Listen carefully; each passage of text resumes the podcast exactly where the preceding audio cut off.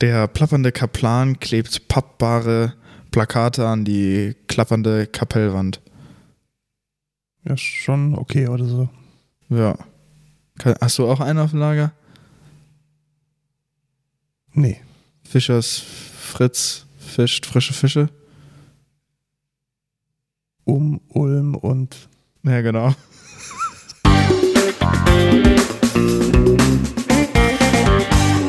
Hallo und willkommen zur 44. Folge Code Culture Podcast.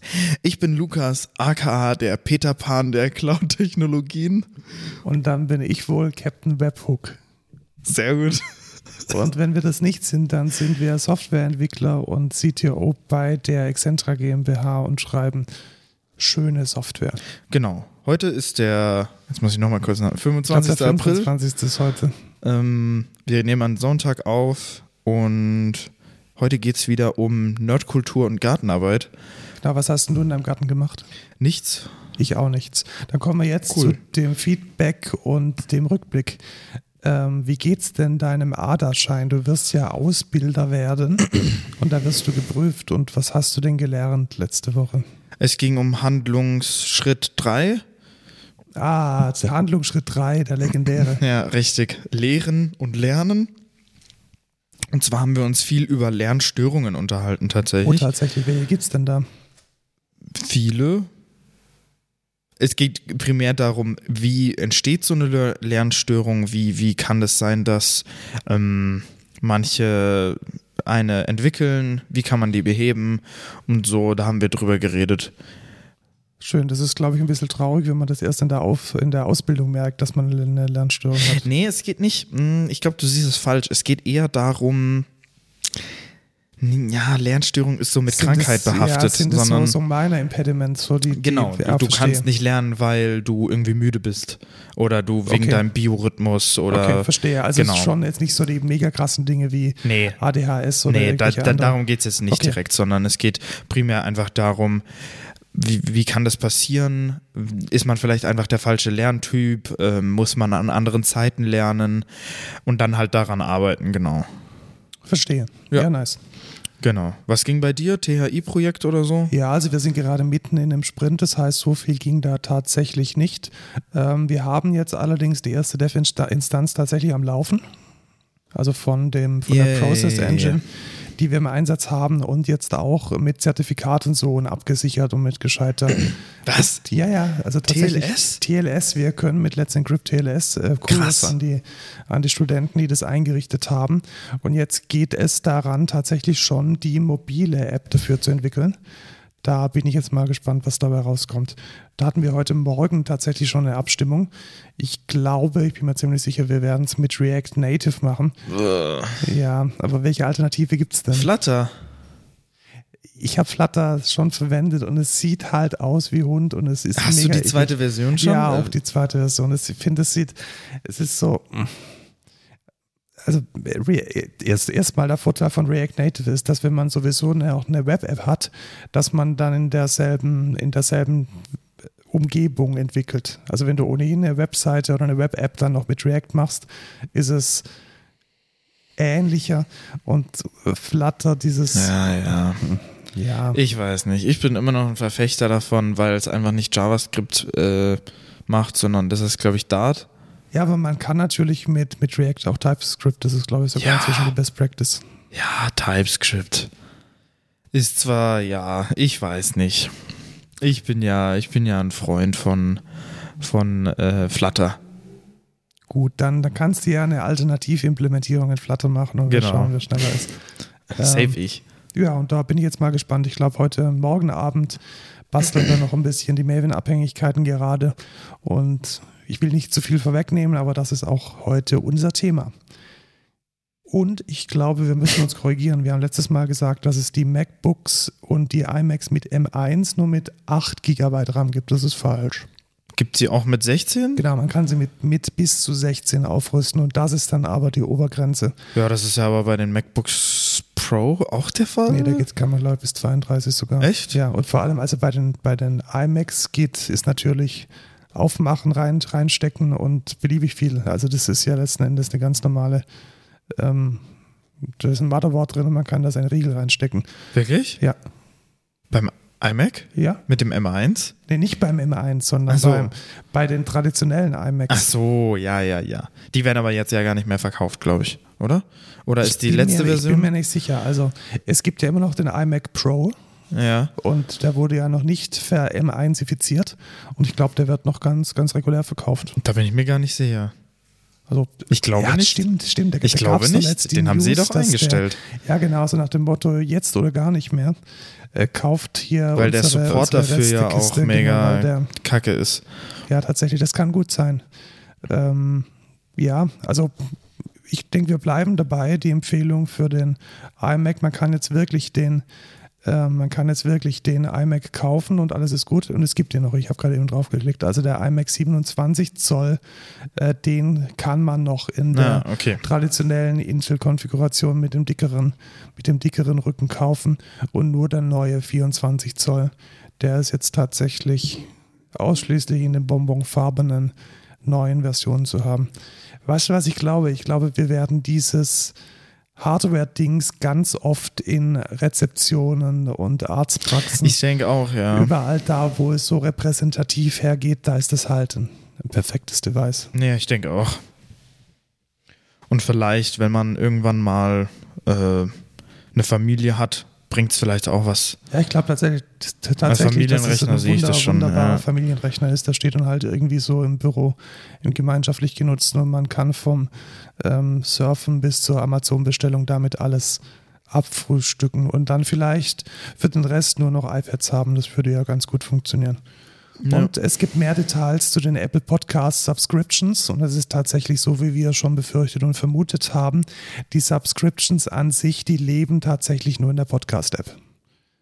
Das heißt, es ist jetzt nicht so, wie wenn wir jetzt anfangen würden, einen kostenpflichtigen RSS-Feed anzubieten, dass man einen beliebigen Podcast-Player dafür hernehmen kann, sondern die Subscription, die muss dann auch in der Podcast-App gehört werden.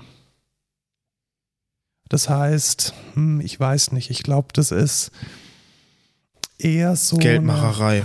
ja, also ich kann es mir durchaus sehr komfortabel vorstellen, weil man eben nicht individuell mit dem Kunden dieses Agreement eingeht oder diese Subscription, sondern dass man halt eine Plattform hat.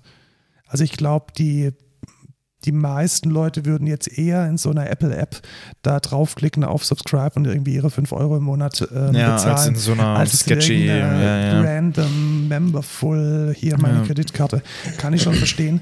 Allerdings glaube ich halt schon, dass es sehr in Richtung von diesem ähm, Plattformgedanken dann geht. Also ich denke, Apple möchte einfach damit eine Podcast-Plattform aufbauen. Und das ist letzten Endes, glaube ich, vor allem dem geschuldet, dass Spotify jetzt ja anfängt, da groß werden zu wollen. Und ich glaube, das ist weniger eine Entscheidung für Podcasts als mehr eine ein Schäfchen ins Trockene bringen in Richtung Spotify. Ja, ich denke auch. Die versuchen ja jetzt gerade alles. Also letzte Woche hatten wir ja die, oder vorletzte, die mit dem 1 Cent für jeden Stream. Ähm, Ja, genau. Policy und jetzt das, also äh, weiß ich nicht. Das kann, das kommt alles so rüber, als wenn Apple gerade einfach nur desperately versucht, irgendwie ihre Plattform am Leben zu halten. Und was, was ich das so spannend finde, ist, dass es jetzt offensichtlich, also letzten Endes ist das, was wir jetzt hier tun, diesen, diesen Inhalt createn, das ist wohl ein Ding, das ist ein Markt. Also und sicherlich Ja, auch eigentlich ein, auch nur unser Podcast. Also und sicherlich auch ein Wachstumsmarkt, weil sonst würde nicht dieses Gerangel losgehen. Audible irgendwie Mil Millionen Ja, ja, ja, ja, geshoppt von, von Amazon. Ähm, Spotify setzt ganz große Stücke auf Podcasts. Apple fängt jetzt an, da auch rum zu monetarisieren. Entweder das ist eine Bubble, was ich durchaus für realistisch halte, oder Podcasts sind echt next big thing. Wobei ich das auch nicht ganz verstehen kann, weil ich glaube eigentlich, dass die, es gibt nur eine, eine, eine begrenzte Zeit, die Podcast-Hörer in dieses Medium stecken und ich glaube, da ist doch die Spitze so langsam erreicht. Oder denkst du, es gibt da noch ähm, Zuhörer, die noch erschlossen werden können, die jetzt noch gar nicht Zuhörer sind? Ich glaube es nicht. Ja, ich denke schon tatsächlich. Also ich zum Beispiel höre jetzt auch nicht so viel Podcast. Ich kenne zwar alle, ich kenne zwar ein paar Podcasts, aber mh, ich glaube, wenn mir das schmackhafter gemacht werden würde, könnte ich vielleicht mir auch vorstellen, das eher zu hören, weißt du, wie ich meine? Aber so ein Podcast, ist, wir sind doch nicht mehr in einer Nerdbubble. Also früher, vor zehn Jahren, da war das tatsächlich noch so ein Ding von Technologieenthusiasten. Aber heute mit diesem True Crime Zeug, das, das richtet sich ja praktisch schon an die Boomer. Ja, das, das stimmt schon. Das stimmt auf jeden Fall. Mich würde jetzt mal interessieren, ah ja, das ist aber, also hier auf, auf Spotify gibt es keine Kapitelmarken, oder? Nee, gibt es nicht. Also das ist, das Und ist auch nochmal. Das ist halt schon scheiße. Ja, genau. Also die Features sind auch nicht so mächtig, wie man sich das eigentlich kennt und auch so Kapitelbilder und all die ganzen Dinge, die, ähm, die der RSS-Standard eigentlich schon hergibt, die sind auf diesen Plattformen nicht vorhanden. Aha, aber das ist, glaube ich, ein neues Update. Die Shownotes sind in Spotify tatsächlich. Die kompletten Shownotes? Die kompletten Shownotes. Ich kann dir hier zeigen. Guck mal kurz her. Ja, das sieht so aus, als wären das unsere ja, Shownotes. Also immerhin, sie, sie, sie, sie, bemühen sich offensichtlich. Ich bin trotzdem kein Freund von, von dieser Verplattformisierung, muss ich sagen. Du hast Aphrodite nicht verlinkt. Ich habe Aphrodite nicht verlinkt, ein Skandal. Hallo? Ähm, und äh, long story short, da ist offensichtlich, ähm, die Firmen sehen da Wachstumschancen und sie ergreifen sie offensichtlich. Und ich bin gespannt, was daraus wird. Und ich denke, das ist ein Grund, hier weiterzumachen mit diesem Podcast und weiter mit diesem Medium zu wachsen. Und das ist jetzt dann letzten Endes auch gleich schon der Übergang in die, in die News. Weil das gesprochene Wort ist nicht nur im Bereich von Podcasts relevant geworden, sondern auch mit dem Startup Clubhouse. Wirklich, diese Überleitungen. Heute einfach, gut, einfach mega. Zwei große Player wollen jetzt mitmachen ähm, und mitessen von dem Clubhouse-Kuchen, nämlich unsere aller Lieblings-Social Network Reddit und unser aller Lieblings-Hass-Social Network Facebook. Juhu. Beide. Clubhouse. Beide. Also Facebook war ja schon, ähm, gab es ja schon vorher mal die News spekuliert. Mhm, aber jetzt ist es letzten Endes offiziell. Also sie, Mark Zuckerberg hat sich offensichtlich ähm, positiv in diese Richtung geäußert und sagt, jo, machen wir. Mhm. Und Reddit kam jetzt sehr überraschend, aber ich muss sagen, ich finde, es ergibt teilweise Sinn, weil Reddit eine sehr große Plattform für Diskussionen ist und, und weil es diese mega fachlichen Communities mhm, schon gibt. Also wenn richtig. ich jetzt an diese ultra spezialisierten Subreddits denke, ich glaube, da also erstmal, man bekommt mega leicht Zuhörer, weil die Leute sowieso schon in dem Subreddit mhm, irgendwie rumsurfen. Mhm. Und zweitens, da sammeln sich halt auch die Experten. Ja. Also wenn ich mir jetzt vorstelle, was weiß ich, irgendwie Music Production oder was es da alles gibt, da, da könnte ich mir schon vorstellen, dass sich da interessante fachliche Diskussionen entspannen. Vielleicht gar nicht so wie bei Clubhouse mit irgendwie tausend Teilnehmern, sondern vielleicht tatsächlich nur so eine Handvoll, 20, 30 Leute wie in so einem Discord. Und ich könnte. Nein, ich glaube, ich glaube, das kann, also das wird höher skalieren als Clubhouse. Clubhouse, ja, zu 100 Prozent. Zu 100 Prozent kann ich hier jetzt schon sagen. Weißt du, was für Communities da gibt? Alleine Programmer, ja, Programmer oder, oder so. Wall Street Bets, wenn die dann da anfangen, eben, irgendwie eben ihre, stell dir das vor. Ihre da sind doch, da vorzustellen. Ich meine, da sind alleine irgendwie zwei Millionen Follower im Subreddit oder so dann sind da irgendwie 10.000, die dann da einfach nur zuhören oder so bei einem Talk. Das kann ich mir schon mega gut vorstellen. Also, ich es muss steht sagen, und fällt aber mit der Qualität dieser Talks. Und Clubhouse hat es relativ gut geschafft, durch diese Verknappung am Anfang die Leute da auf die Plattform zu holen und groß werden zu lassen, die halt Quality Content liefern. Ja. Und wenn da halt irgendwie das, das Dunkelabere losgeht in diesen Reddit-Talk, Rooms, dann ist es vielleicht auch nicht mehr so interessant. Aber ich denke, das kann sehr cool sein, weil ich meine, es gibt eh schon Moderators in den einzelnen Communities. Du hast da, es gibt eh schon einen Button für so Live-Discussion. Also ich weiß nicht, ob du das schon mal gesehen hast. Das habe ich schon gesehen, ja, tatsächlich. Eben, und das ist ja eigentlich nichts anderes bloß dass das geschriebener Text ist und bei Reddit wäre es dann halt auch noch reden. Ich finde, das ist Reddit hat die größte Chance auf so einen auf auf das, was Clubhouse eigentlich hätte sein können, bloß in geiler und mehr offener, finde ich zumindest. Also, also, auf jeden Fall eine größere Chance als Facebook, weil ja, definitiv. welche Community gibt es denn auf Facebook? Erstens, das sind nicht die, die die Plan das haben. Das sind nur Idioten. Sind nicht, sind nicht auf Facebook. und die, ähm, ich glaube auch, dass die Gruppen, die es in Facebook gibt, die, Harmonis, die, die harmonieren nicht so gut mit Nee. dem Konzept von Clubhouse. Also irgendwie äh, die Jobbörse von aus der Hallertau, was, was gibt es da zu reden? Da macht ja, man obwohl, kein, lass uns noch mal kurz drüber nachdenken. Und zwar, was mir gerade gekommen ist, es gibt noch eine sehr große Landschaft an Gruppen.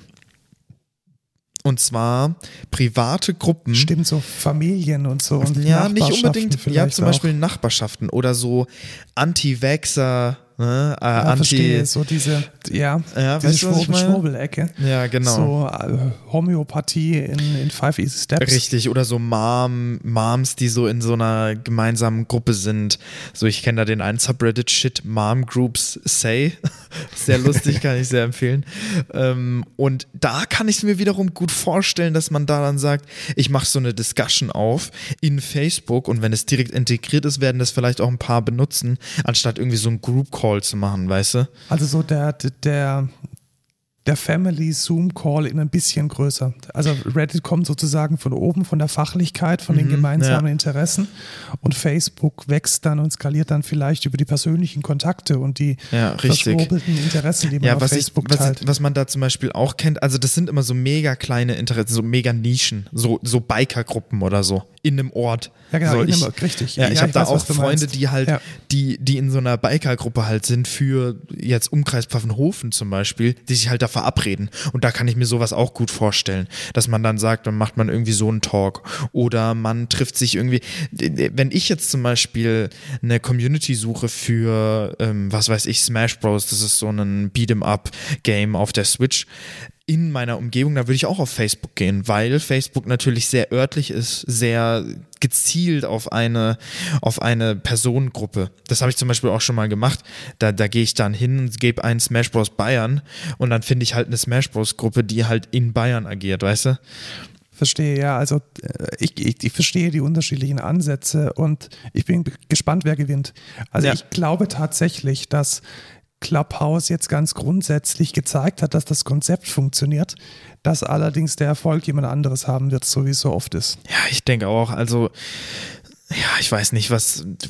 Ich war auf Clubhouse auch nicht mehr als die zweimal, wo wir dann irgendwas gemacht haben. Und ja, keine Ahnung, hat für mich nicht so, nicht so den Mehrwert. Also weiß ich nicht. Bei mir hat es auch den Reiz verloren. Also ich war jetzt Ja. ein paar Mal als Zuhörer in ganz interessanten Diskussionsrunden, aber irgendwann ist der, ist der Hype dann auch vorbei. Ja, da höre ich mir lieber einen Podcast an. In der Tat. Ähm, eine weitere, ein, ein Blogbeitrag ging diese Woche rund, beziehungsweise schon die letzten zwei Wochen. Erinnerst du dich noch, dass wir mal von dieser Firma Celebrite berichtet hatten, die behaupten, sie könnten die Open Source Messaging Software Signal cracken für Strafverfolger? Da erinnere ich mich dran, ja. Gibt es da ein Update? Oder? Genau, da gibt es ein Update vom 21. April, also von vor vier Tagen. Da hat einer der offiziellen Signal-Entwickler einen sehr, sehr guten Blogpost geschrieben, wie Celebrite denn das tun wird, wenn man ähm, ja jetzt als Strafverfolger, als Polizeibehörde oder als Staatsanwaltschaft sich dieses Produkt kauft und damit von einem Verdächtigen die Signal-Chats anschauen möchte. Long story short, man braucht physikalischen Zugriff auf das entsperrte Gerät. Genau. Und das ist ähm, relativ schwierig, wenn du, ähm, wie heißt es nochmal? Äh, es gibt BFU und AFU, äh, zumindest auf Apple-Geräten, und zwar Before First Unlock und After First Unlock. Genau. Ähm, und also Before First Unlock ist eigentlich fast impossible, da überhaupt Access zu kriegen. Und After First Unlock ist natürlich schwierig, dass, dass die Polizei dann überhaupt auch Zugriff zu fast all deinen Daten hat, wenn sie in dein iPhone reinkommen. Ja, also was halt, genau, also letzten Endes, man braucht dieses, dieses Produkt und man braucht in irgendeiner Weise das Gerät. Das heißt, Signal ist nach wie vor sicher, wenn man das Gerät nicht verliert oder wenn das Gerät nicht in der echten Welt, in der physikalischen Welt kompromittiert wurde. Genau. Und das ist, glaube ich, die, die, äh, die wichtige Lessons learned. Wer sich für den tieferen Zusammenhang interessiert, wie jetzt Celebrite in der Lage wäre, aus so einem geöffneten iPhone einen Schlüssel rauszufischen, der kann sich dann den, den Blog-Eintrag äh, anschauen. Ja. dann hat Microsoft ein neues Subscription-Produkt herausgebracht, nämlich Xbox Cloud. Xbox Streaming oder so. Genau, Xbox Cloud Gaming Service, der den Namen, ähm, ich glaube tatsächlich Xbox Cloud Gaming ja. äh, trägt. Ja, das ist sowas wie Stadia, habe ich verstanden, oder? Ja, Stadia gibt es ja jetzt auch, glaube ich, fast gar nicht mehr, oder? Ja, so ist auch irgendwie so. Ja, auf Eis gelegt. Also diese ganzen Streaming-Services sind alle sehr fragwürdig. Ich glaube, das wird sich derzeit noch nicht so krass durchsetzen. Und ich bin mir nicht sicher. Also du meintest, Use Case dafür wäre am iPhone. Also so ist es gemarketet. Also ich glaube, man bezahlt dann 15 Dollar, also 14,99 Dollar. Und man kann dann in Echtzeit auf dem iPhone äh, 100 PlayStation-Titel spielen. Äh, also, Xbox.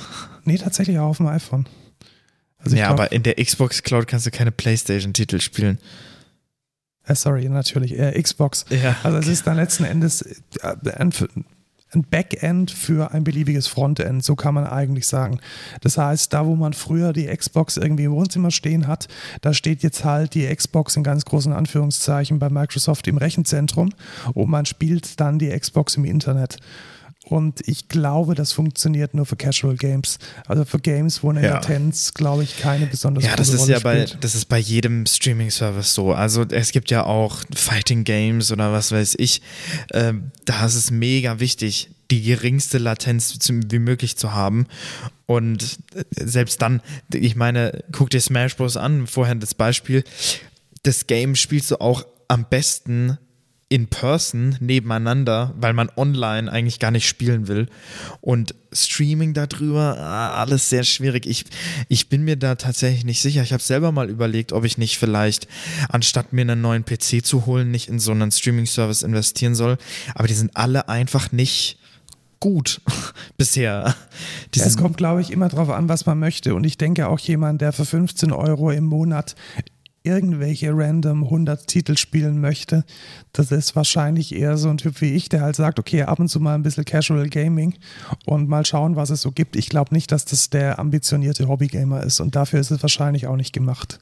Nee, und ich weiß auch nicht, inwieweit sich das jetzt durchsetzt, weil ich meine, viele Xbox-Games gibt es jetzt auch für einen PC, aber naja, es ist ja auch nicht für einen PC gemacht, also ja, mal gucken. Ich, ich bin gespannt. Also ich finde es jetzt vor allem aus diesem Plattform-Paternalismus-Gedanken heraus, dass Apple jetzt zum ersten Mal seine Plattform freigibt für ein, eine Meta-Plattform. Das ist schon, glaube ich, ein wichtiger Moment. Ja, das ist auf jeden Fall ein ich krasser glaub, Step. Das ist, das ist vielleicht die wichtigste News, die wir hier ja. rausziehen können. Zum ersten Mal erlaubt es Apple. ja, vielleicht erlauben sie es auch nur jetzt und später bannen sie ja, genau, es dann wieder. Irgendwann, also zum ersten Mal gibt es jetzt eine Plattform auf der Plattform. Außer tatsächlich, wie heißt dieses Ding in China, dass irgendwie alle äh, WeChat. WeChat ist ja, damit vielleicht vergleichbar. Ja. Also die, die Plattform auf der Plattform. Bin ich mal gespannt, welche Richtung das gehen wird. Ja, willst du dir das holen? Nee, ich glaube nicht. Also vielleicht mal zum Antesten oder so? Vielleicht. Also da ich jetzt hier einen Xbox-Controller rumliegen habe, ja. auf, auf deine Empfehlung hin. Ähm, ja, testen vielleicht. Ich habe ja hier 100 äh, nee, Gigabit mhm. und vielleicht funktioniert es ja ganz gut und mir gefällt es, aber ich glaube nicht, dass ich lang dran hängen bleibe. Apropos Controller, wie, wie fühlt er sich an? Ist er gut? Also er liegt sehr gut in der Hand. Ja, richtig. Und für die äh, Casual Games, die ich spiele, ist er mehr als gut genug. Ja, richtig. Also ist der Xbox One Controller äh, Version 1708 oder so. Und der ist wirklich, also den kann ich auch selber weiterempfehlen. Genau, und was, was halt mega Spaß macht, irgendwie so alte Retro-Games damit zu spielen, ist schon nochmal ein Mehrwert gegenüber dem klassischen SNES-Controller, den man dann, den ich dann bisher immer verwendet habe. Genau. Und es ist halt auch mega cool, wenn er, wenn es wireless funktioniert. Also da nicht jedes Mal irgendwie, irgendwie mit USB rumzustöpseln.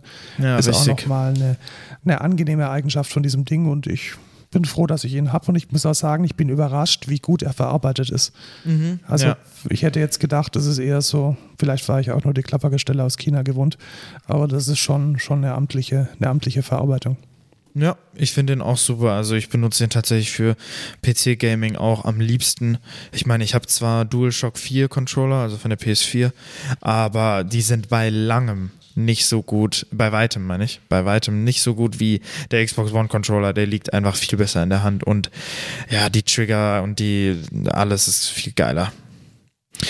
Was auch ziemlich geil ist, äh, ist Copy-Pasten auf Stack Overflow. Genau, weil wenn man schlechter Programmierer ist, dann sucht man jemanden, der ein ähnliches Problem hatte wie man selbst und diese Frage dann auf einer Plattform namens Stack Overflow gestellt hat und dann kopiert man ganz einfach und stupide die dort geposteten Antworten. Naja, als, als ob du das noch nie gemacht hast.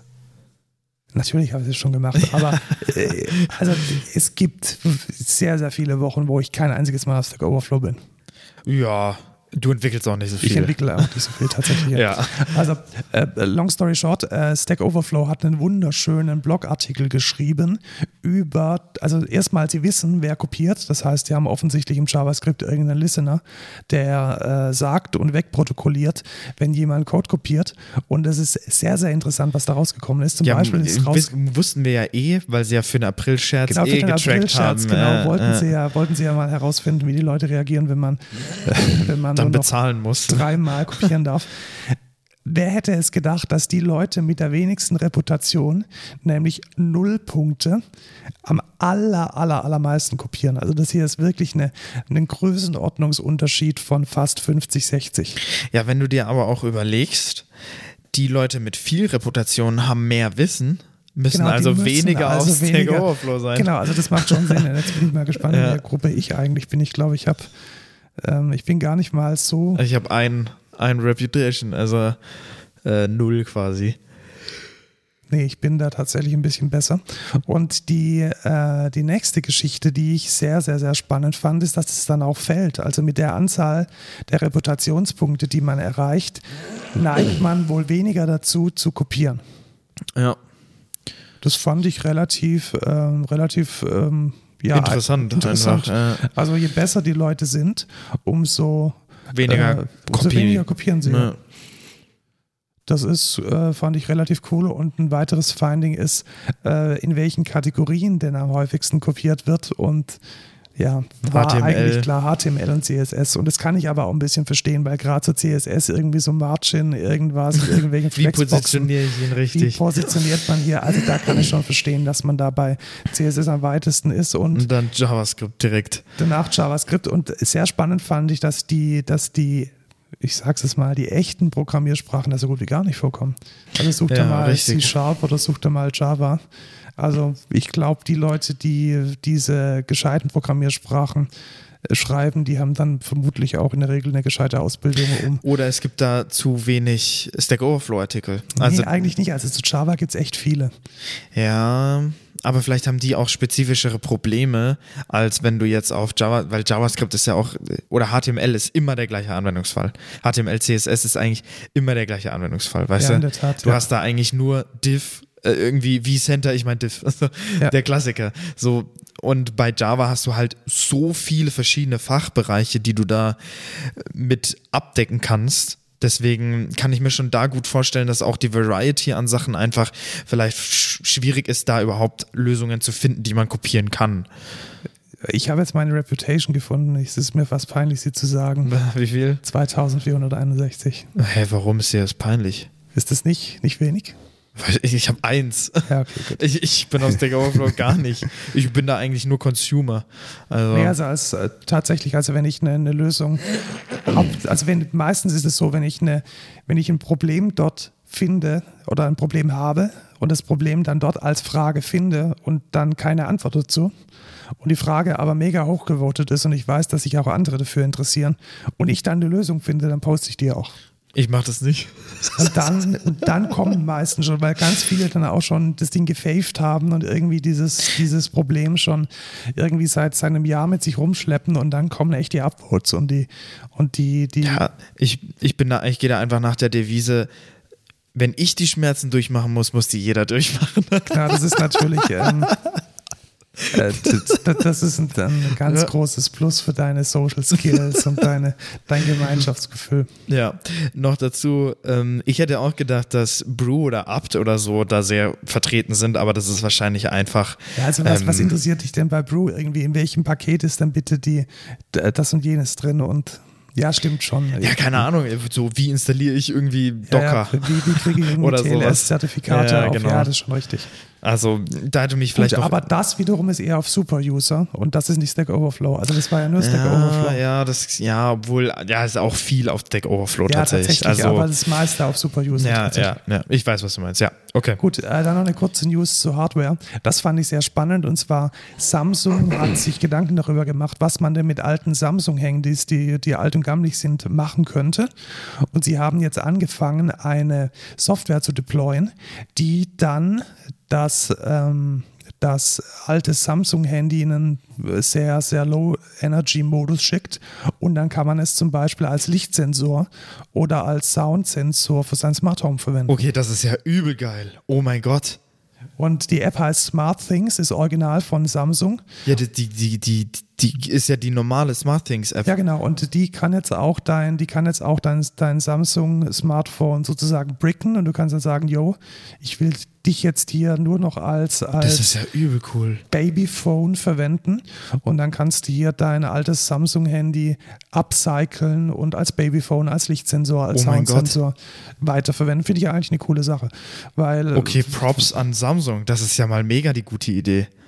Ja, es macht wahrscheinlich auch ein bisschen den Gebrauchtmarkt kaputt, weil wenn du halt jetzt in der Lage bist, ähm, dein altes Samsung-Smartphone selber weiter zu verwenden, dann ist die Wahrscheinlichkeit, dass du es weiterverkaufst, halt ein bisschen geringer.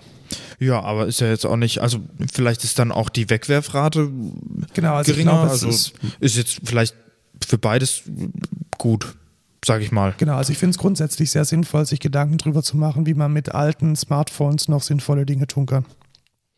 Ja, finde ich mega interessant, vor allem weil ich ja sehr IoT ähm, interessiert bin.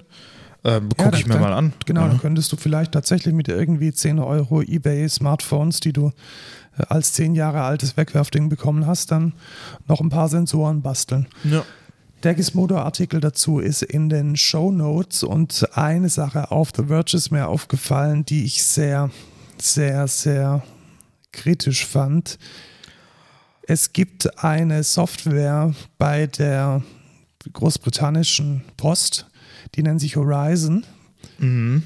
und die hatte einen Bug, der dafür gesorgt hat, dass Daten falsch gespeichert und abgespeichert wurden. Und es sah dann so aus, als hätten Postmitarbeiter Pakete gestohlen. Okay. Und in mehreren Gerichtsverfahren war das ein nicht hinterfragtes Beweismittel. Und wurden, deswegen wurden jetzt die Urteile von 39 Personen aufgehoben, die deswegen ja im Gefängnis saßen oder stark bestraft wurden. Und das finde ich schon ziemlich kritisch, zumal einer der dort Verurteilten inzwischen durch Suizid gestorben war. Alter. Also wenn man 736 Mitarbeiter aufgrund eines Software-Bugs verklagt, das ist, glaube ich, ein bisschen zu viel Trust in die Technik. ja, tatsächlich. Das ist äh, mies. Das ist sehr also in mies. Sachen Technikfolgenabschätzung komplett verloren. Ähm, das zeigt umso mehr, man sollte, glaube ich, nicht, oder anders, man sollte, wenn technologische Datensätze oder generell Datensätze als Beweismittel in ein Gerichtsverfahren eingehen, dann sollte man immer die Möglichkeit eines Bugs oder eines Fehlers in Betracht ziehen. Und wenn das das Leben von 736 unschuldig Angeklagten so stark verändert, dass sie teilweise im Gefängnis landen, dann ist das eigentlich ein ziemlich großer Skandal. Eigentlich schon, ja, tatsächlich. Das ist äh, sehr bitter. Und es ist, also es ist tatsächlich so weit eskaliert, dass Boris Johnson selbst ähm, dazu Stellung genommen hat. Und also es ist, denke ich, jetzt eine wichtige und eine sehr starke Diskussion in Großbritannien.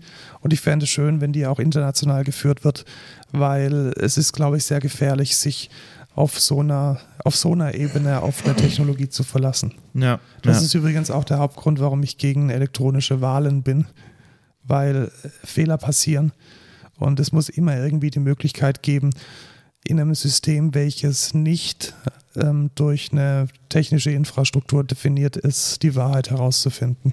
Ja, ich habe gerade eben noch schnell was geaddet.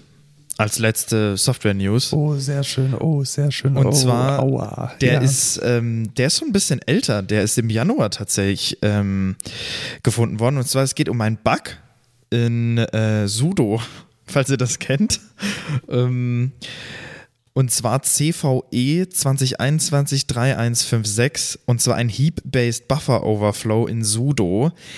Sehr bitter tatsächlich. Ich habe mir da ein Video äh, angeguckt von Live Overflow. Das habe ich auch in unseren Film-Slack übrigens geschickt. Und ähm, sehr interessant, wie das ähm, ausgenutzt wurde. Ich will jetzt nicht zu tief da reingehen. Guckt euch den Artikel, den wir in den Shownotes verlinkt haben, an. Und der Bug besteht seit fast zehn Jahren in dem Code übrigens.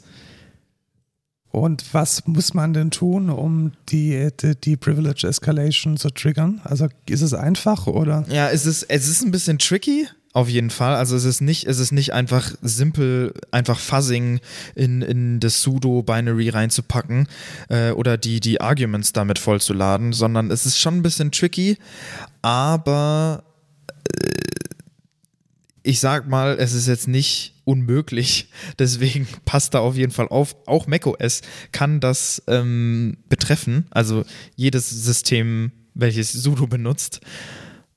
Ja, dann ist die wichtige Ansage, Betriebssysteme updaten, beziehungsweise. Tatsächlich, ja. Ja. Die, die, die, den Package Manager mal anwerfen und schauen, ob es ein Update für gibt. Ja, es ist, ähm, es ist sehr krass. Ich muss sagen, über, also fast zehn Jahre ist dieser, seit einem Commit 2011 ist dieser Bug quasi in, im, in der Binary von Sudo mit drin. Deswegen, ja, ist da eigentlich fast jedes System betroffen. Ja, an der Stelle kann ich eigentlich nur sagen, warum ist denn die automatische Softwareverifikation noch nicht so weit, dass man sowas erkennt? Also es gibt doch Mechanismen mit Theorembeweisern, den Kontrollfluss von, von Software nachzuvollziehen und gerade sowas wie Sudo oder die Standard, ähm, die Standard Encryption Libraries, die sollten wirklich mal durch so einen Theorembeweise durchgehen, dass man da vielleicht noch die eine oder andere Schwachstelle findet. Ja, ähm, ich packe auch nochmal dieses Live-Overflow-Video ja, das Video mit war rein. tatsächlich sehr gut, da wird es auch ganz gut nachvollzogen. Genau, da wird sehr gut beschrieben, ähm, weil er geht quasi an das Problem ran und versucht selber quasi den, äh, den Exploit zu triggern. Deswegen, das packen wir auch in die Show Notes. Ähm, Guckt es euch mal an. Sehr interessant auf jeden Fall. Dann spiegen wir jetzt ein zu unserem Thema der Woche. Ich habe es gerade vorhin schon ein bisschen angeteasert. Wir wollen nämlich uns diese Woche über das Releasen und Versionieren mit Maven unterhalten. Tatsächlich ein bisschen getriggert von dem Projekt an der THI, weil dort eben jetzt genau das ansteht, nämlich dass wir unsere Software releasen und versionieren. Und ich wollte einfach mal so ein bisschen durch, die, durch den Mechanismus durchstiefeln, wie Maven, wie Maven dieses Problem löst und mit welchen ähm, Plugins man da Hilfe bekommt, um die Prozesse gut zu managen. Also ganz grundsätzlich, wer den Podcast schon ein bisschen länger hört, der weiß, dass Maven ein Tool ist, ich sage mal ganz abstrakt Tool für Java, welches das Kompilieren, Paketieren und Zusammenbauen von Dependencies für einen managt. Konfiguriert wird Maven mit XML-Dateien und gesteuert wird es über ein Kommando namens MVN, welches man dann entweder in der Konsole ausführt, in einem Build-Skript oder als Entwickler auch direkt in der IDE. Und ganz relevant und wichtig für diesen Umgang mit Maven ist das Maven Repository. Und da haben wir in der Firma auch eins stehen und da, das ist eigentlich so ein Standard, den sollte man haben. Was ist denn das, Lukas?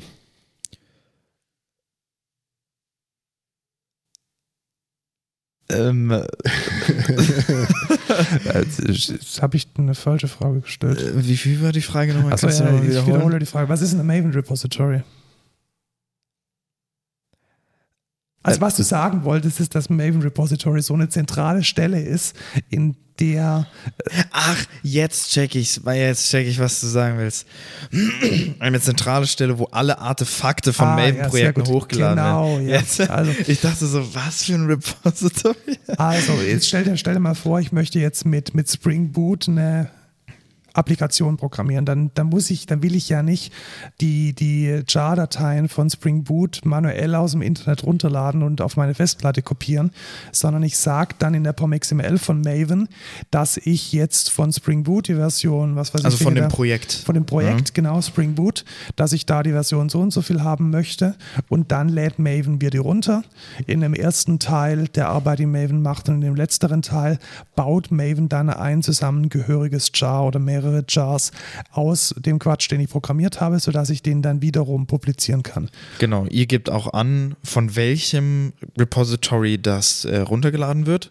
Genau, das stellt man ein.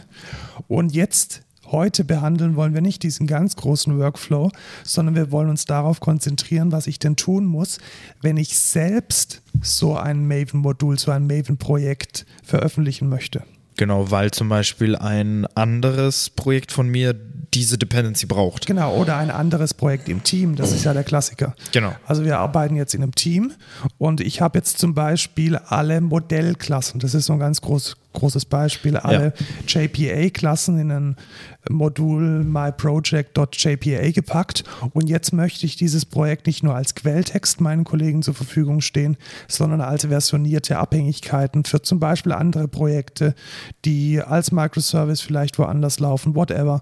Das möchte ich jetzt tun. So, und was sind denn da jetzt die Schritte? Also wenn ich Maven jetzt from scratch einfach so verwende, dann hat mein Modul, mein Projekt schon eine Version. Und welche Version ist das denn? 1.0 Snapshot. Snapshot. Genau. Also wenn ich jetzt so ein Maven-Projekt einfach mal so blank starte, dann hat die Version, die ich dann dauerhaft nutze und entwickle, die Version 1.0-Snapshot und Snapshot ist groß geschrieben. Jetzt könnte man denken, Snapshot ist einfach irgendeine random Word. Nee, das ist nicht so, sondern das ist tatsächlich so eine Art Standard, die sich bei, oder nicht so eine Art, sondern tatsächlich ein Standard, der sich beim Umgang und beim Entwickeln mit Maven etabliert hat, dass man Versionen, die noch nicht fertig sind, die noch nicht released sind, dass man die Snapshot nennt. Das heißt, jetzt könnte auch mein Kollege oder meine Kollegin meine Snapshot-Version verwenden. Dieser Entwickler oder diese Entwicklerin muss dann aber damit rechnen, dass diese Snapshot-Version sich ständig verändert. Richtig. Weil die ist ja noch nicht released. Ja. Und jetzt ganz großes Problem: Ihr downloadet eine Snapshot-Version und jetzt publisht euer Kollege neue Version. Jetzt wird aber bei euch zieht ihr natürlich die alte Version an, weil ihr ja die vor einer Stunde gepullt habt. Jetzt kann der, also jetzt macht Maven im Default Behavior updatet er das nicht, weil er ja schon eine Version für diese genau, Version hat. Genau, er hatte die 1.0 Snapshot schon. Genau, er hat ja die schon. Die ist schon ja. da, genau. Super. Äh, und das Pattern da ist dann, dass man das Force updatet und dann updatet er auch den Snapshot und guckt sich irgendwie das Hash an, den Hash an, weiß ich nicht, wie er es genau macht unter der Haube. Unter der Haube heißt es äh, Jar nicht Snapshot, sondern es ist ein Timestamp dran, dieser ah, Timestamp ja, genau. drin. Und dann holt er sich halt die neueste und da muss man echt drauf aufpassen, weil das passiert auch jedem normalen Entwickler, dass er irgendwie so entwickelt und so und jetzt, hä, warum geht's nicht? Jetzt, ich hab doch hier, das ist doch jetzt die neue API, bla bla bla. Und man kommt vielleicht erst gar nicht mal drauf, dass es, dass ihr ja den Snapshot updaten müsst. Genau, und das ist vielleicht sogar auch schon ein bisschen Bad Practice. Also die, ich glaube tatsächlich, Snapshot-Versionen zu verwenden sollte man nur, wenn man explizit von einem Kollegen oder von einem Teammate drauf aufmerksam gemacht wurde, man sollte es jetzt bitte mal testen. So ja. kurz vor dem Release, hey, schau mal, ich habe hier eine Snapshot-Version, teste die doch mal bitte für mich, schauen, ob die so nice ist, damit du mir da dein Okay geben kannst. Es ist echt Bad Practice in seinem Produkt, in seinem Projekt Snapshot-Versionen zu verwenden und die das Hauptproblem ist auch, dass die Builds nicht reproduzierbar sind. Ja. Das heißt, wenn ich dann jetzt sage, ich verwende eine Snapshot-Version von Spring Boot zum Beispiel und ich baue den heute, dann ist heute vielleicht alles gut, aber übermorgen hat sich diese Snapshot-Version weiterentwickelt. Und wenn ich dann im Bild nochmal triggere oder nochmal bauen muss oder irgendeinen Hotfix machen, dann ist auf einmal die Version ganz anders und da sind ganz andere Bugs drin und ein ganz anderes ähm, Verhalten in der Logik und das will man nicht. Deswegen ist es eigentlich immer richtig und wichtig, dass man feste Versionen verwendet. Gibt es Use Cases, wo Snapshots nötig sind oder wo, wo Snapshots weil ich glaube, ich kann mich erinnern, in einem Projekt äh, muss ich Snapshot verwenden auf eine Dependency. Also was man, ja, was man oft macht, ist, wenn man ein Monorepo hat oder wenn man praktisch die, ähm, die, das andere Maven-Modul im selben Repo hat, Mhm. Dann ist es ja egal, weil dann ist es sowieso in deiner IDE Ja, drin ja, und dann ja. ist es auch immer, wird es immer gleichzeitig gebaut. Also wenn sozusagen der oberste Layer dein Projekt auf einzelner Snapshot ist, heißt drum, das ist egal. Mhm, okay. Weil ähm, das ist sowieso alles in einem Git, das ist der oberste, die, die, die oberste Ebene von deinem gesamten, äh, von deinem gesamten Maven. Du hast meistens sowieso noch eine Parent-POM, die alles zusammenhält, dann ist es Bums.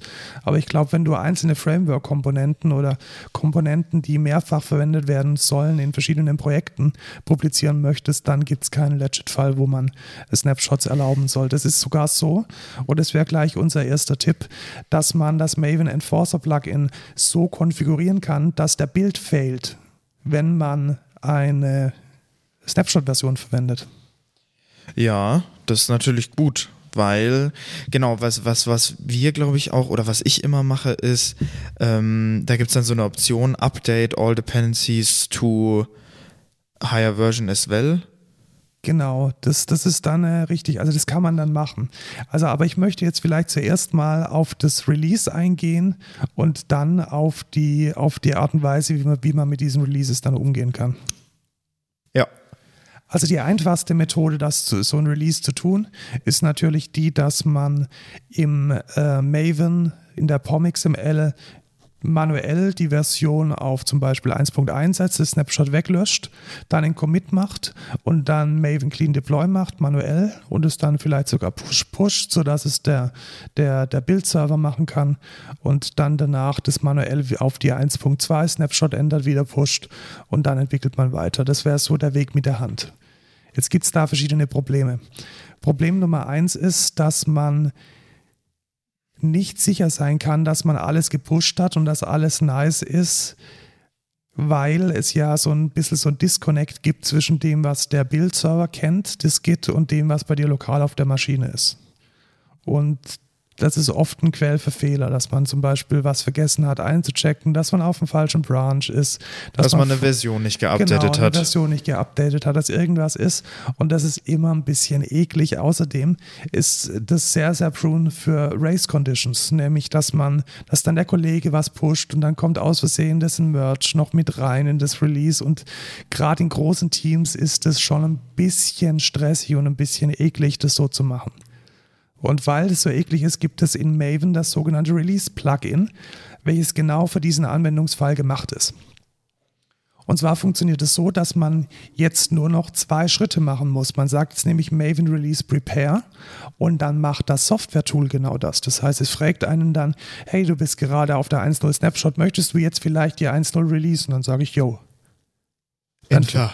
Genau, Enter. Dann fragt es mich, hey, wie soll denn die nächste Version heißen? Soll die nächste Version denn die 1.1 Snapshot sein? Weil das würde sich ja anbieten. Dann sage ich, oh, passt, Enter. Und dann sagt es, hey, ich bin übrigens voll cool und ich könnte dir jetzt gleich noch einen Git-Tag machen, damit du das Release in deinem Git-Repository auch später wieder findest. Und ich würde das vielleicht nennen Projektname minus 1.0. Ist das cool für dich? Nein, ich möchte es gerne Release minus Versionen nennen. Dann musst du es ändern und dann Ja. Enter drücken. So, und dann macht dieses Maven Release Plugin alles für dich, inklusive der Git-Commits und der Pushes. Pusht es direkt? Ja, er pusht es direkt. Er pusht es an dieser Stelle direkt, habe ich gestern extra nochmal nachgeschaut. Aber manchmal macht er es nicht. Ja, wenn man es nicht, wenn man es nicht konfiguriert hat, macht es nicht. Ah, Aber an okay, dieser ja. Stelle wird jetzt gepusht. Das heißt, es wird ein Commit gemacht, der heißt, hey, ich mache ein neues Release. Und dieses neue Re und dieser Commit wird dann automatisch getaggt mit Projektname minus 1.0 in unserem Fall. Und es wird dann gleich danach ein zweiter Commit gemacht, der sagt, so jetzt äh, date ich übrigens ab, ich gehe jetzt auf 1.1 Snapshot und dann wird gepusht. Aber den Push macht er bevor das Perform? Ja, ich sage das auch gleich warum. Ach so. Er macht jetzt den, das beim Release Prepare wird schon gepusht. Mhm. Und dann ist alles auf dem Remote Repo. Ja. Fußnote, woher weiß er denn, wohin er pushen muss? Das hat man natürlich in der POM XML als SCM-Repository hinterlegt. Genau, das steht im SCM-Blog, steht es drin. Genau.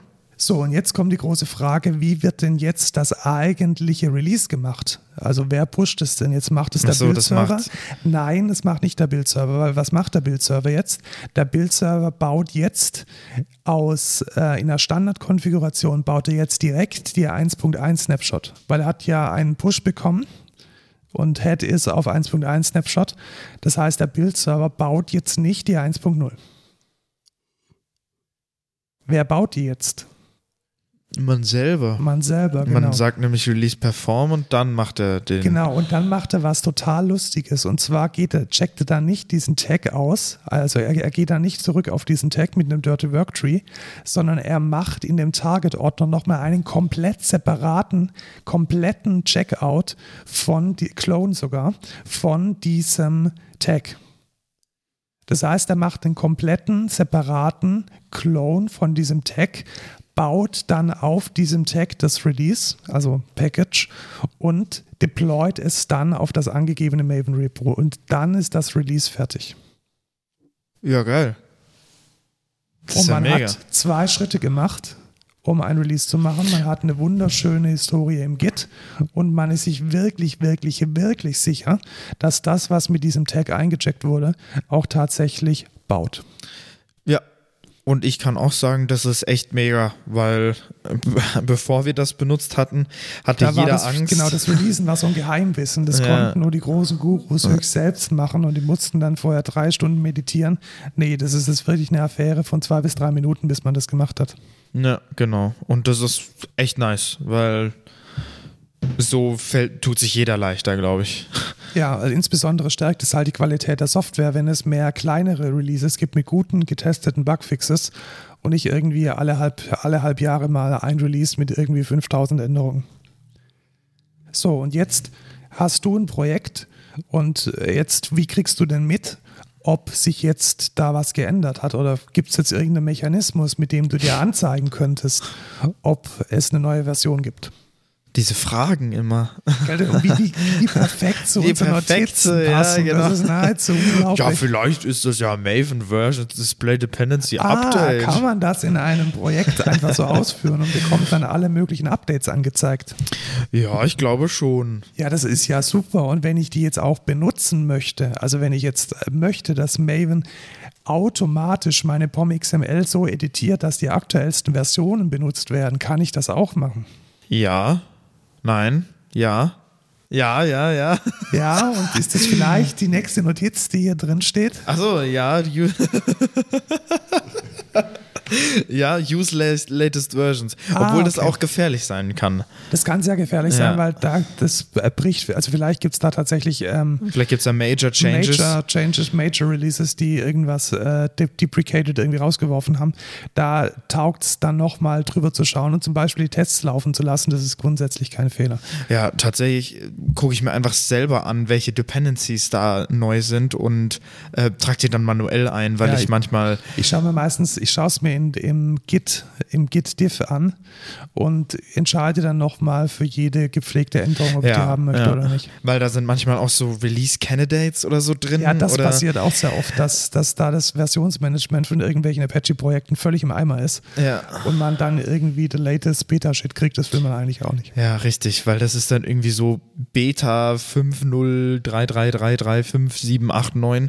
Äh, Da Ja, hast oder, oder wie Chatty, die so gefühlt jeden Tag releasen. also, genau. Die haben dann auch irgendwie 5000 neue Versionen und du denkst ja auch so, Alter, ich will jetzt eigentlich nur den nächsten Minor Release und nicht irgendwie jede Kacke, die ihr da pusht. nicht jeden einzelnen Commit, den man Ja. haben möchte. Gut, also fassen wir nochmal zusammen. Ähm, Versionsmanagement und Release-Management bei Maven sollte man nicht manuell machen. Da gibt es Tools für. Fürs Releasen gibt es den kompletten Workflow abgebildet im Maven Release Plugin. Für das äh, Updaten der Version gibt es einen sehr guten Workflow und eine Automatisierung im Maven Versions Plugin. Und wenn man dann noch äh, mit Nazi-Methoden sicherstellen möchte, dass man nur tatsächlich released Versionen verwendet und keine Snapshots, dann kann man das im Maven Enforcer Plugin konfigurieren. Und das wäre dann so der, der heilige Gral, das Triumvirat der guten Software-Versionierung und des Release-Managements. Wollen wir da noch auf OWASP eingehen oder? Machen wir nächstes Mal. Ich glaube, Okay. das ist vielleicht sogar ein, eine Sache in sich selbst, ja, das kann ich mir auch gut vorstellen. mal überlegt, wie Da hätte ich letzt, nächstes Mal die News mit dem CVE einbringen sollen. Ja, weil das hätte dann besser das hätte gepasst. Man damit Ja. vielleicht finden können. Machen wir vielleicht Ja. nächstes Mal tatsächlich. Ja, aber dann bringen wir das da nochmal auf. Genau. Dann möchte ich Bessere Git-Commits ja als schreiben. Code der Woche tatsächlich was Lustiges vorstellen. Und zwar ist das weniger eine Software als vielmehr ein Konzept. Und zwar ist es ja so, dass Git-Commit-Messages ja Unicode sein können. Mhm. Und dass es ähm, da ja eigentlich so ein bisschen die, ja, ich möchte nicht sagen einen Krieg, ich will auch nicht sagen, eine, eine, nennen wir es mal eine Diskussion, wie denn eine sehr gute Git-Message aussieht. Hat da nicht, wer hat da, da gibt es doch diese acht Grundregeln irgendwie von Linus Torvald oder Ja, so. genau. Oder? Und die wurden jetzt halt ein bisschen weiterentwickelt. Also inzwischen ist man, ist man auch bei was angekommen, das nennt sich Semantic Commit Messages. Das besteht darin, dass man zuerst den Typ angibt, also zum Beispiel Fix, Feature, Doc, äh, Mhm. Chore, Build, Test Performance, Refactor, whatever. Dann den Scope, also dass man dann sagt, das ist jetzt in diesem Maven-Modul passiert oder in diesem Maven-Modul. Dann Doppelpunkt und dann erst die Message. Und Ah, jetzt aber die, die- wird doch dann viel zu lang. Da habe ich doch auch nur noch irgendwie fünf, irgendwie zehn Zeichen oder so. Ja, aber dann kommt natürlich der, Ach so, jetzt kommt. Jetzt kommt der Punkt. Ja, Jetzt hast du es ja, perfekt eingeleitet. Perfekt eingeleitet. War das Absicht? Nein. Okay. Äh, die, Äh, doch. Natürlich war's Absicht. Natürlich war es Absicht. weil, jetzt hast du es ja schon richtig gesagt, äh, dieses Wort, also dieses äh, Semantic Versioning sieht vor, dass man äh, Spitze Klammer, dann Hotfix, Spitze Klammer, Doppelpunkt. Und das ist ja richtig viel. Und jetzt könnte man sagen, hey, wir müssen da ja eigentlich ein bisschen Zeichen sparen. Könnte man das denn nicht mit einem Emoji ersetzen? Du meinst den Type, Den Type, ersetzt genau. man mit einem Emoji. Den Type ersetzt man mit einem Emoji. Und das ist so das Proposal, was Gitmoji vorschlägt, dass man diese einzelnen Types, also Build, Draw, Docs, Feature, Fix, Hotfix, dass man die ersetzt zum Beispiel mit einem Käferchen für einen Bug oder mit einem Stern für ein neues Feature oder mit dem Dokument für die Documentation oder mit ähm, einem äh, Bau mit, mit einem Bauarbeiter für das CI-CD-Bildsystem. Und das finde ich eigentlich relativ elegant, muss ich sagen, weil dadurch wird dieses immens lange Quatsch-Message wird dann relativ kurz. Also schau dir mal das Beispiel an. Mhm, Da ist jetzt so ein. Käferchen und da steht einfach dran, Home Components resolves issue with modal collapses. Und das ist eigentlich eine Commit-Message, die für mich taugt. Ja. Ich finde auch geil Additional Icons mit Docker, also so ein Wal und dann Kubernetes, hat man so ein, so ein Rad, so ein. Ja, genau. Und da ich zum Beispiel derjenige bin, der bei uns oft in, in der Eigenschaft eines Product Owners oder Manager die Changelogs pflegen muss, ich würde mich natürlich freuen, wenn ich dann äh, mit schönen ähm, Icons visuell angezeigt bekomme, was jetzt in die Changelog rein sollte und was nicht. Soll ich das mal machen in der Firma? Also ich bin auch der Meinung, man, wir können es zumindest mal diskutieren tatsächlich. Ja. Weil was es jetzt auch gibt, ist einfach ein schönes Skript, mit dem man dann die, also Gitmoji ist so ein Skript, mit dem man dann sich diese Commit-Messages ähm, einfacher auswählen kann, weil da die, die äh, Emojis alle schon drin sind. Ja, ist die Frage, wie gut es mit Git-Clients zusammen Ja, funktioniert. wahrscheinlich gar nicht. Ja, also das richtig. ist dann schon eher was für die Kommandozeile. Ja, dann ist es nichts für mich, Aber ich meine, vielleicht kann man es ja auch mit, ich meine, du Ja, brauchst eigentlich, eigentlich ja. nicht mehr als, ein, als eine Notiz mit den Emojis. ja, das stimmt schon. Und dann kopierst du die von dort halt raus. Also Aber werden die, ist es, ist es dann Text oder ist es. das ist nur Text. Das ist tatsächlich nur Text. Also es macht ja nur eine Commit-Message bestehend aus einem Emoji, dann Klammer auf, dann die Komponenten, die betroffen sind, Doppelpunkt und dann kommt deine eigene aber Commit-Message. äh, was macht denn dieses Gitmoji-Skript? Nichts anderes, als dir eine Auswahl auszubieten für die Emojis. Packt ihr mir dann den Unicode da Ja, rein? Pack Ah, den okay. Unicode ja. rein, genau. Okay, macht, passt. Genau, macht dir nichts anderes, als ähm, dir den, ne, ein Menü auszugeben mit den, äh, mit den Emojis und das würde auch, auch mit einer Notiz ganz gut funktionieren. Oder wenn du Text-Expander oder sonst was hast, ist ja auch okay. Ah, es gibt eine Integration mit VS-Code. Genau, die gibt es und man kann zum Beispiel auch Rocket verwenden. Das gibt es unter Mac. Das ist dann einfach, da werden, da kann man wie in Slack diese Doppelpunktnotation für Emojis verwenden. Und das würde ja auch schon reichen. Ja. Das fände ich dann cool, weil das ist, Ja. diese Doppelpunkt, das wird ja auch überall so benutzt, Genau, eigentlich auch in Discord und, so. Es funktioniert natürlich in jeder IDE, diese, diese Emojis und auch in der Konsole.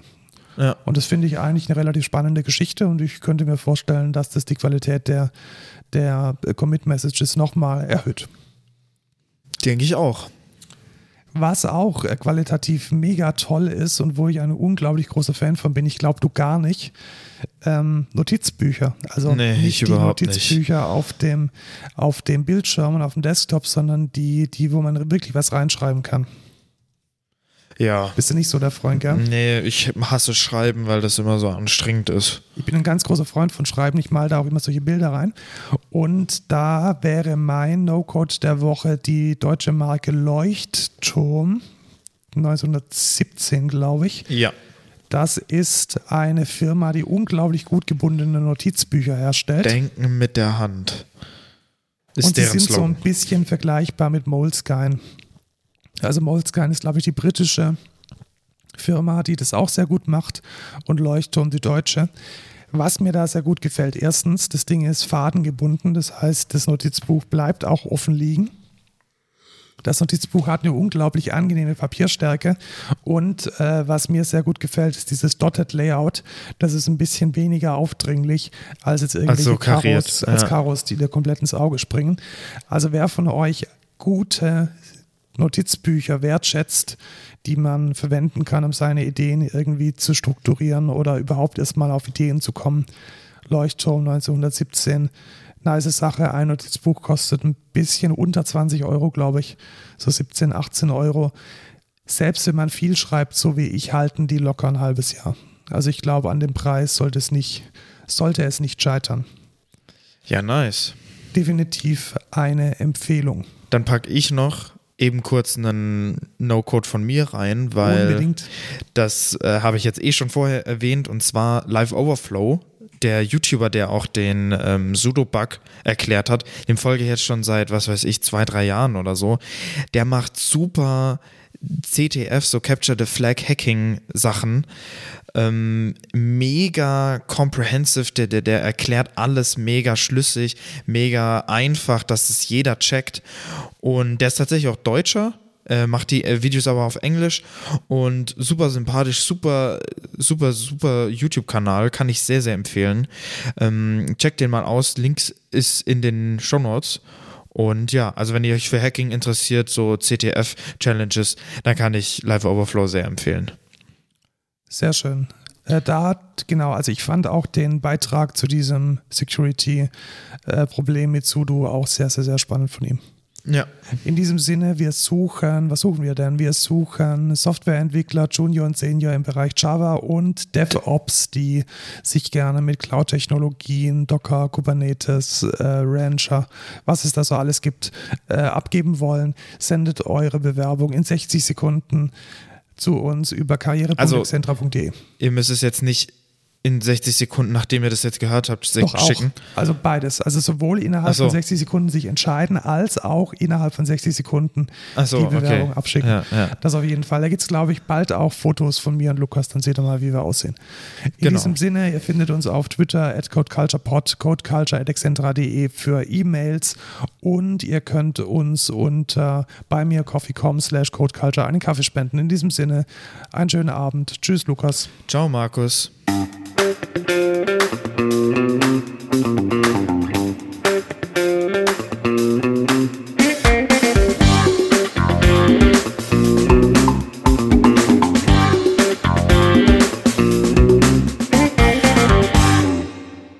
Wir könnten jetzt äh, für unsere Firmen-Switch neue Spiele kaufen. Oh ja, lass das machen. Super? Smash Bros. und Mario Party. Ich bin dabei.